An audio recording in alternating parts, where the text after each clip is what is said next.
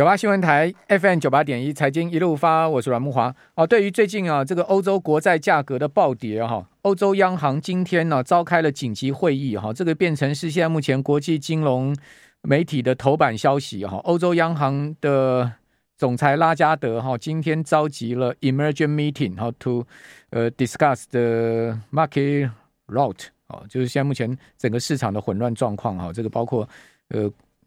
嗯美美美国国债、欧洲国债的全面的这个报错哈，好，那至于说会议还没有看到进一步的结论哈，等下如果有的话，我们再跟听有没有报告哈。那欧洲现在目前面临到严重通货膨胀的问题啊，这个 CPI 高达八点一趴哦，哦，这是不可思议的一个数字哈。对于过去几乎没有通膨哈，或者说呃几乎要陷入通缩的欧洲来讲哈，这个数字真的是不可承受哈。那看到。呃，所谓的欧洲国债报错，现在目前的危机呢，最主要看到的是，呃，德国的十年期国债殖利率升破四趴了，哦，升破四趴是比年初啊增加了四倍的这个殖利率的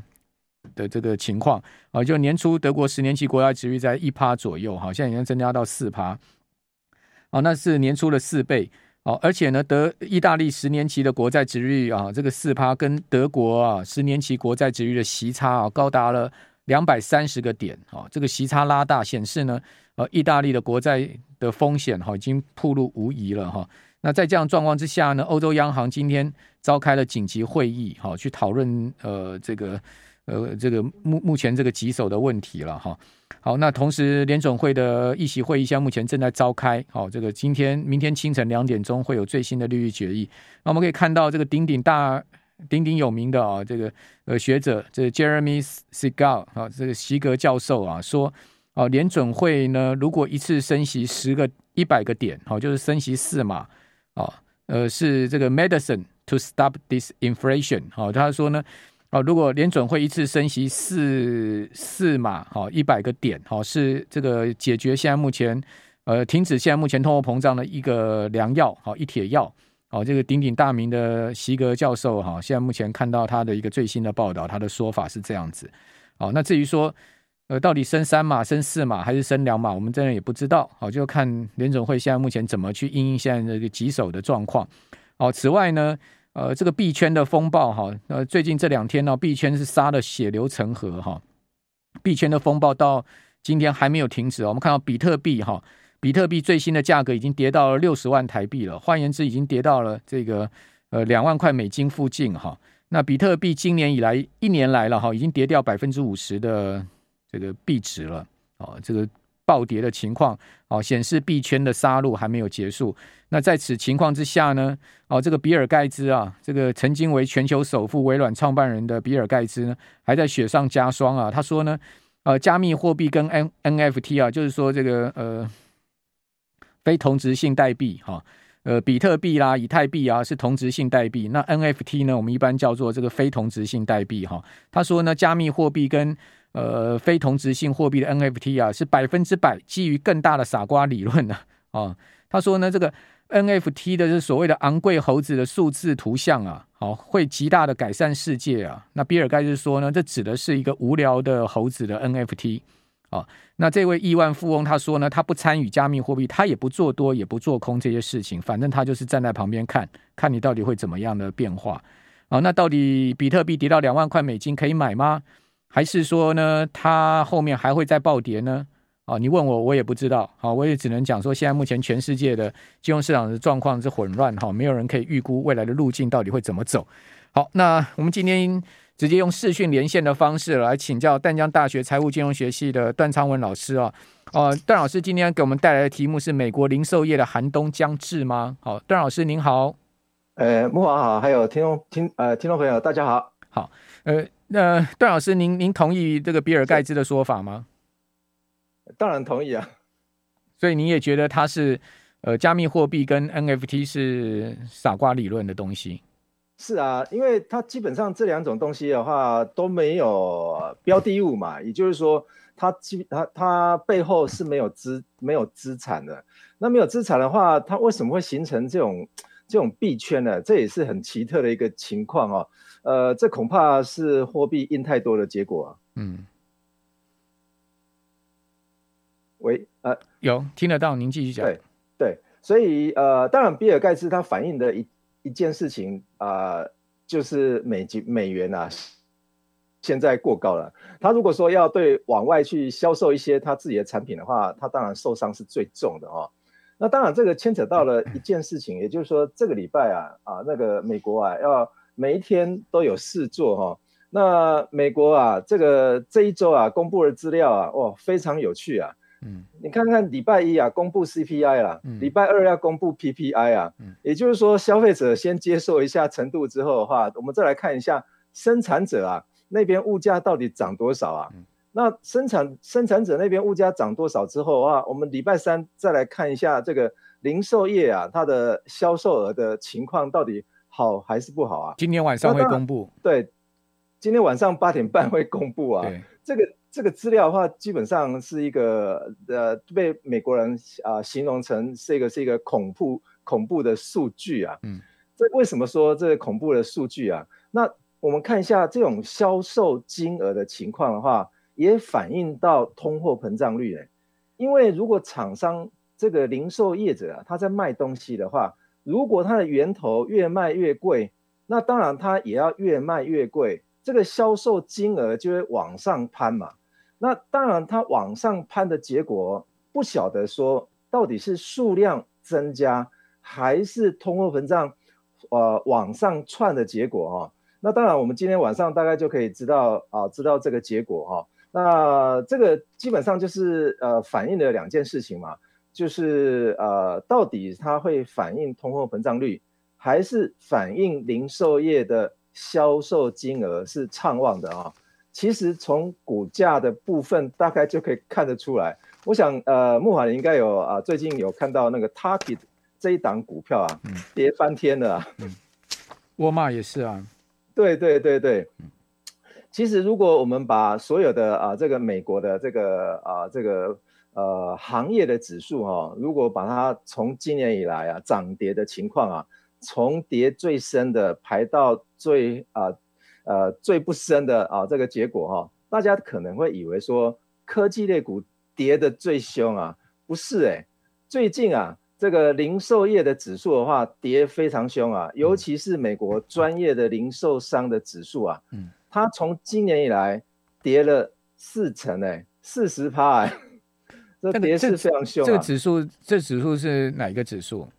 这个是美国的这个专业零呃 retail 的 sale retail sale 的 index，OK，美国的，嗯嗯，哎，retail sale index 跌跌第二深的话，也不是科技类股哎。是美国运输服务指数哎，也跌四成哎。嗯嗯，哇，这个这实在是太离谱啊！反而我们看到说科技类股的话，它还排在十名之后啊。嗯，也就是说，我们把美国的行业指数哈，因为美国有分很多种的行业指数啊，把所有的股票啊，对，呃，不只是 S M P 五百啊，连那个罗素三千也都加进来，一起混着把这些行业别哈分成很多类型的哈。对。那目前我看到大概就是呃跌非常凶的，也就是说从今年年初跌到今天收呃，就是今天清晨收盘的截止的话，前十名的话大概就是大概就是第一名的话是呃专业零售商指数，嗯，那第二名的话是服务，呃，也就是说运输服务的，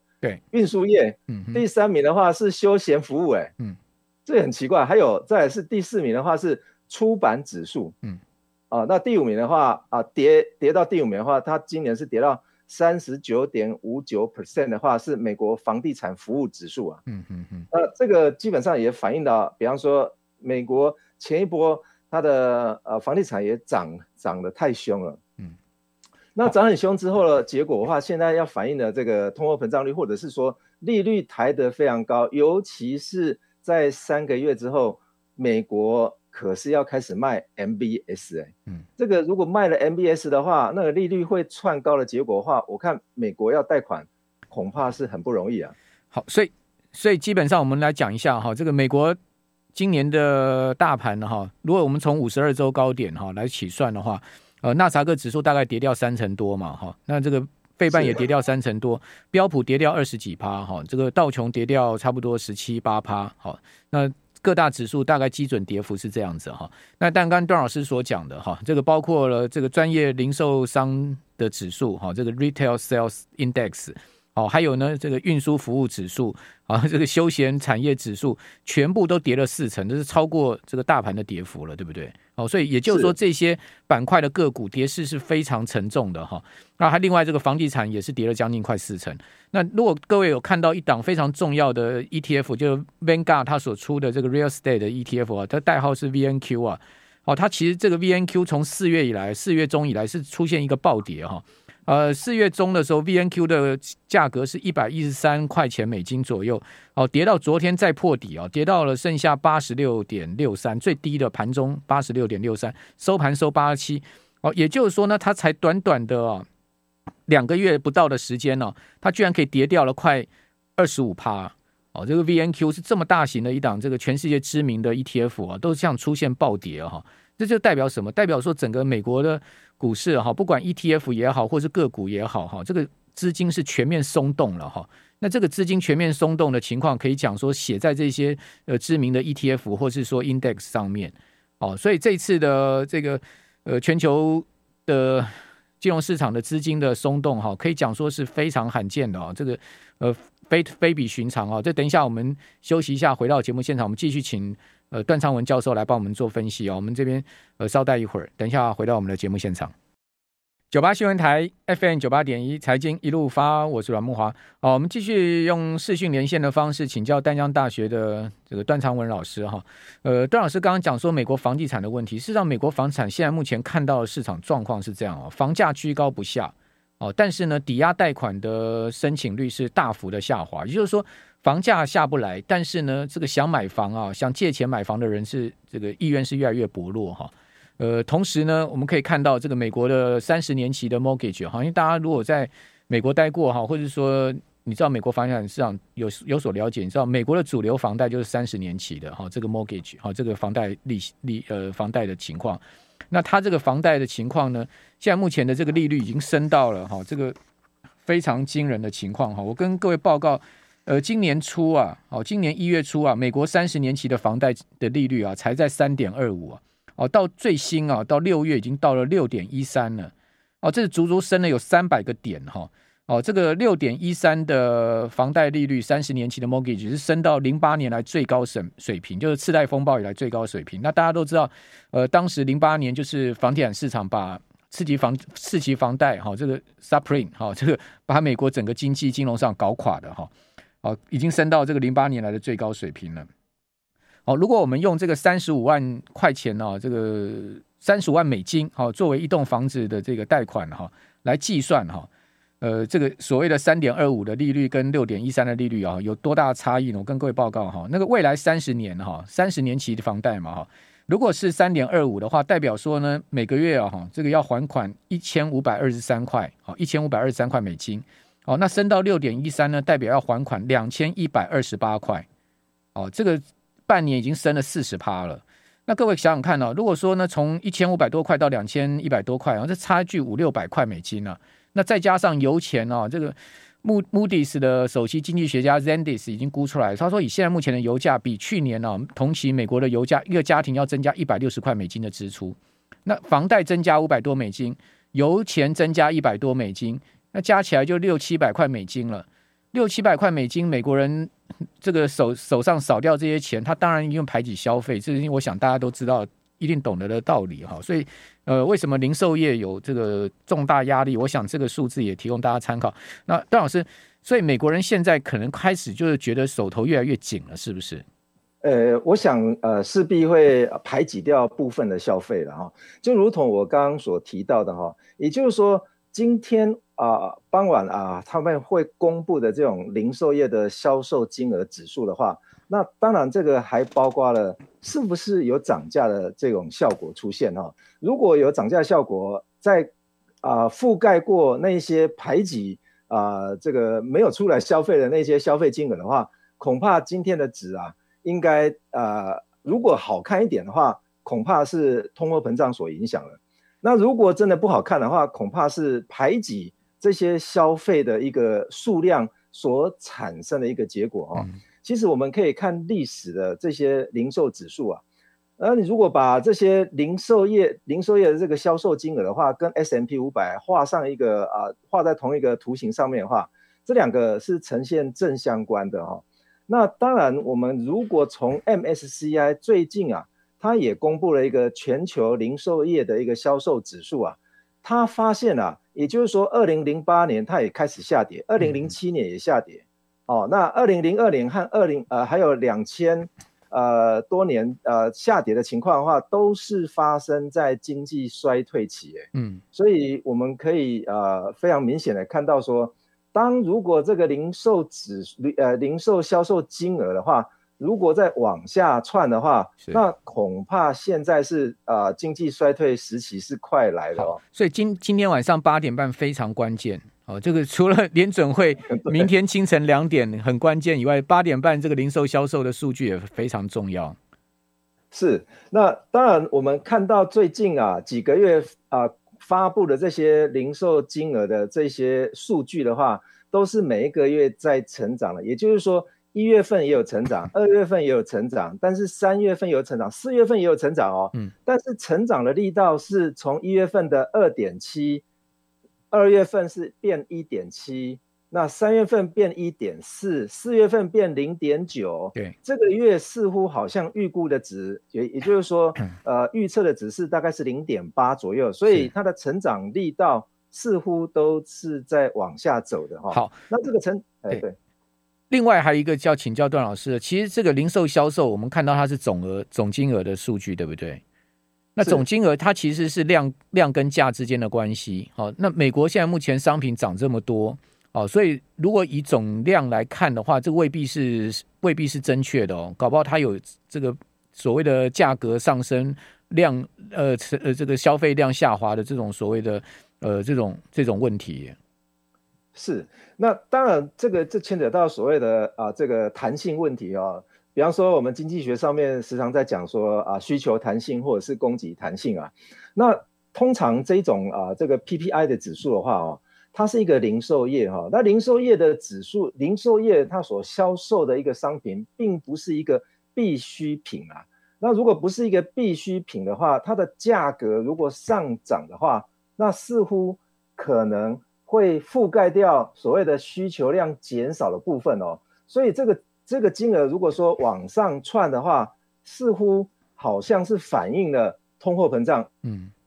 而不是反映说啊、呃，这个零售销售额是有在增长的一个情况。这个可能啊、呃，在分析师在分析数据的时候，可能要留意的地方。好，那这个零售销售，反正我们八点半就立立见真章了，对不对？我个人觉得有可能会是出现下滑哦。那如果真的出现下滑的话，搞不好美股盘前电子盘就先跌一段，等到等到开盘之后再拉上来。如果下滑的话，真的是呃预测前景真的是很不好哦。好，那其实如果说大家如果说用那个 ETF 来看的话，也非常容易可以去啊、呃、去比较啊。其实那个 iShare 啊，它发行了呃大概有两档的这个全球哈、哦、非必需消费品的啊这个 ETF，RXI。这档啊 RXI，它今年以来跌了三成啊。OK，全球的哦，这是全球的，全球的。那另外一档是，哎对，那另外一档是 IYC，IYC 的话是美国的哦，美国的啊非必需消费品的 ETF。嗯，这一档超跌啊，超了三十二 percent 啊，也就今年以来它跌是比全球的这个呃这个刚刚讲的那一档 RXI 的话。还要跌得更深啊，所以可见美国啊这些呃这个销售金额的话，似乎是不看好了。否则的话，ETF 它带有情绪的一个啊投资的一个表征哈，它也不会跌得比全球的这个非必需消费品的 ETF 还要来得凶啊。好，那目前 iShare 啊，它的美国科技股啊。它才跌了大概是三成左右啊，反而非必需消费品 ETF 竟然会超跌哦。同样都是 iShare 它发行的 ETF 哦。好，那事实上你看到那个呃 SPDR 哈，呃它也有发两档这个必需消费跟非必需消费的 ETF 啊，这也都非常有名，都是标标普的这个重要的因为大家要知道，这个必须消费跟非必须消费啊，这两个板块都是标准普尔五百指数十一大板块里面的其中主要的两个板块哈。你可以看到那个必须消费啊，就是 XLP 啊，哦，它在四月中的时候在八十一块美金哦，跌到昨天跌到剩下六十九啊。那 XLY 好，X XLY 大家可以看一下啊，那个呃，它是那个非必须消费哈。那在去年十二月中的时候，它在两百二一十一块美金，跌到呢。呃，跌到最近跌到一百三十七，哎，好，所以说这个非必须消费跟必须消费两个板块哈，一个是先跌，一个是后跌，好，那必须消费是最近才跌，但是非必须消费它已经大跌一这个一呃差不多大半年的时间了，那这个代表什么？代表就是说，其实呃这个消费面上全面出问题嘛，因为先这个。非必须消费的先跌了嘛，就是说这个是这个不必要的消费已经开始出现这个紧紧缩了，之后呢，到最后连必须消费都要紧缩了，那这个就是很明显的一个现象了。其实这种情况的话，在台股也发生啊。大家看一下那个呃，木华应该很清楚啊，那个五九零三的全家，今年以来跌了两成五，哎，全家，哎、嗯，全家，统一超最近也蛮弱的、啊，属于零售业啊，嗯嗯嗯，它今年以来也跌了 负二十五趴，哎。那保雅那更不用说了，保雅是啊三十三十五趴，嗯，那还有另外一档二六零一的啊、哦，这个是百货业的哈、哦，分类在百货通路，那它也跌了将近啊两成二啊，所以这些基本上我们台股也反映了。啊，这个零售业的一些销售情况啊，统一超还算硬挺哈，但是它五月初的时候股价在两百八，到今天也是二六六哈，也是有下跌了哈。好，那最后一分钟请教段老师，那个今天晚上到底升三码还是升两码 还是升四码？你觉得？我觉得应该清晨会公布，我觉得还是两码。你觉得是两码？因为昨天的几率哦，嗯、也就是说美国有针对三码跟两码的几率的话。大概两码的话是大概有七十 percent 哦，对，那升三码了大概还不到十 percent 左右，嗯、所以我在猜想，因为美国它应该也要顾及到它的呃劳工啊，嗯，还有还有一些 一些其他的经济的央行呢，央行央行明天升级升升一码还是升半码？我觉得央行应该明天会升一码哦。好，呃，非常谢谢段昌文老师。